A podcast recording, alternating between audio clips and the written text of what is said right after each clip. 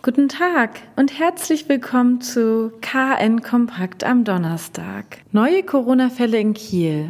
In der Landeshauptstadt wurden gestern zehn neue Fälle mit positivem Testergebnis gemeldet. Damit stieg die Gesamtzahl der registrierten Infektionen in der Landeshauptstadt auf 370. Bei den neuen Infektionsfällen handelt es sich um Mitglieder zweier Familien. Diese Familien haben nichts miteinander zu tun und sie sind keine Reiserückkehrer, teilte ein Stadtsprecher mit. Laut Gesundheitsdezernent Gerwin Stöcken hatten beide Familien Besuch aus Nordrhein-Westfalen. In beiden Familien wurde am Mittwoch jeweils ein Schulkind positiv getestet. Als Folge wurden am dritten Tag nach dem Start ins neue Schuljahr eine dritte Klasse einer Grundschule sowie der siebte Jahrgang einer Gemeinschaftsschule in Quarantäne geschickt. Die Namen der Schulen wollte die Stadt nicht nennen, um die nicht betroffenen Kinder zu schützen.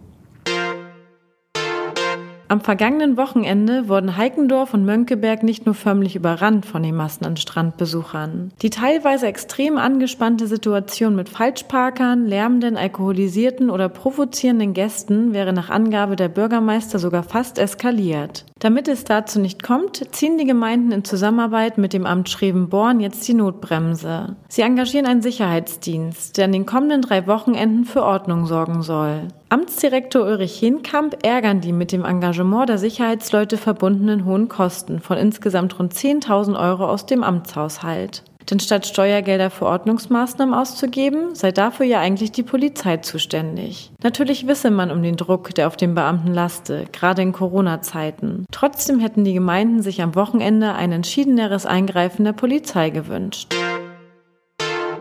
Noch eine gute Nachricht zum Schluss. In Schleswig-Holstein wird bei bestem Sonnenwetter geerntet. Weil es auch rechtzeitig noch etwas Regen gab, könnten die Erträge in diesem Jahr gut ausfallen. Zwar gibt es auch im Norden mehr Mäuse auf den Feldern, von einer Plage wie in anderen Bundesländern sind die Bauern aber bisher verschont geblieben. Wir wünschen Ihnen einen schönen sonnigen Tag. Weitere Neuigkeiten aus Kiel, Schleswig-Holstein und der Welt finden Sie jederzeit unter kn-online.de.